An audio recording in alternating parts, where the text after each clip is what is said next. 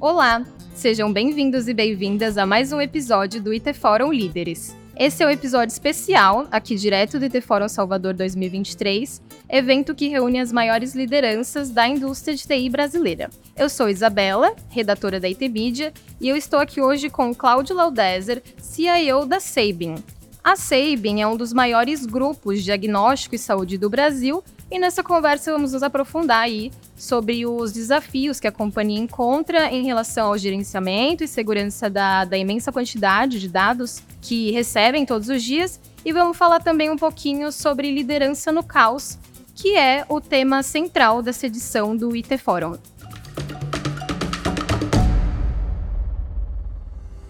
Olá, Cláudio, seja bem-vindo. Obrigada pela sua participação aqui com a gente hoje.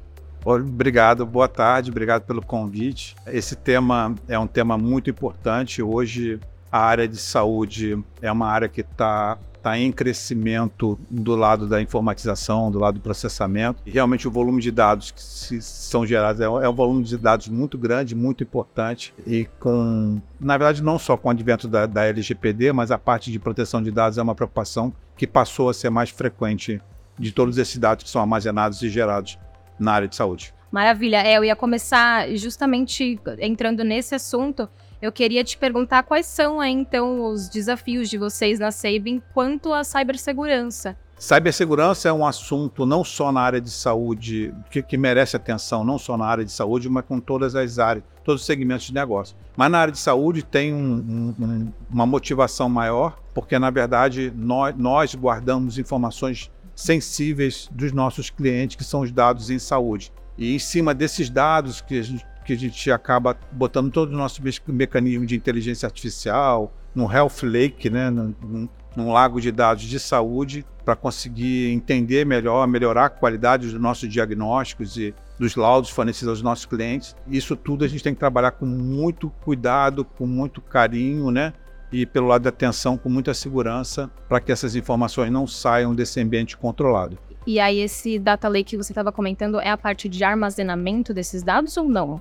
É uma parte, é, digamos assim, a, a, em paralelo a esse, esses dados. Nós temos, na verdade, a nossa principal aplicação, que é uma aplicação transacional no mundo de medicina diagnóstica, nós chamamos de LIS, que é um Laboratory Information System, então, esse sistema ele faz toda a parte transacional e de armazenamento de informações, e dali essas informações saem e vão para um Health Lake, que aí sim é um, é um data lake de saúde, e aí eu, lá nós conseguimos unificar informações do nosso cliente, vindo também de outros, de outras empresas do grupo, que não só de medicina diagnóstica. Nós temos lá um prontuário eletrônico, nós temos é, é, e temos outras informações lá também. Perfeito, complexo, hein? Muita não, informação. Não é fácil, não. Graças a Deus não é fácil, não.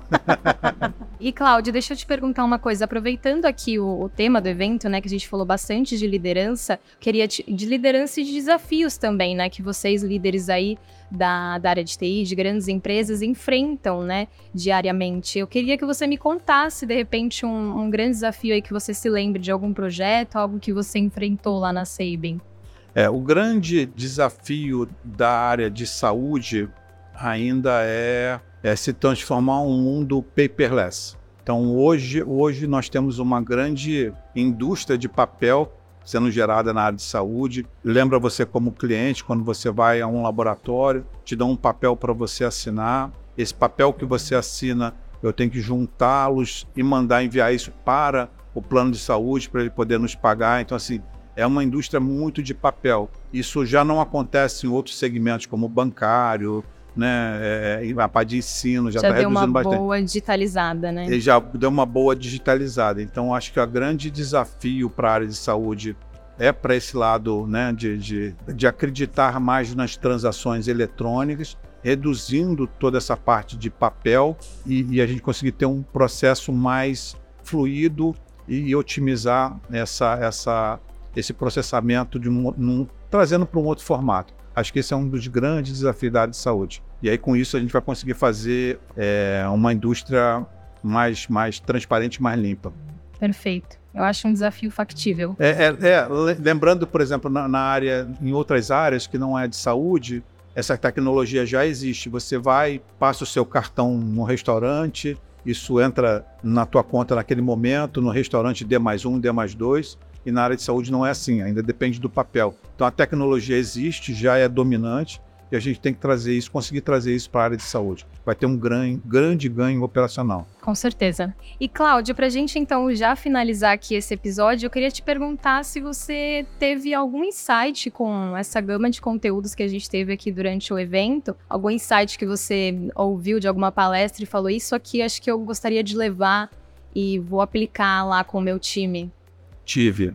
Eu fiquei bastante impressionado ontem com uma palestra que eu assisti de IA. A IA realmente já tá, tá deixou de ser uma hype e agora é uma realidade. E eu voltei com alguns insights muito interessantes. Eu acho que talvez valha a pena até fazer um primeiro caso, alguma coisa para trabalharmos em processos de negócio, não, não é simplesmente uma IA para ajudar a codificar ou automatizar testes, falando em processos de negócio mesmo. Isso aí em breve, aí, quem sabe, teremos novidades. Maravilha. Então eu agradeço a participação mais uma vez, Cláudio, seu tempo aqui conosco e desejo sucesso aí para você, para vocês. Eu, obrigado, eu que agradeço, obrigado pelo convite. Boa tarde a todos.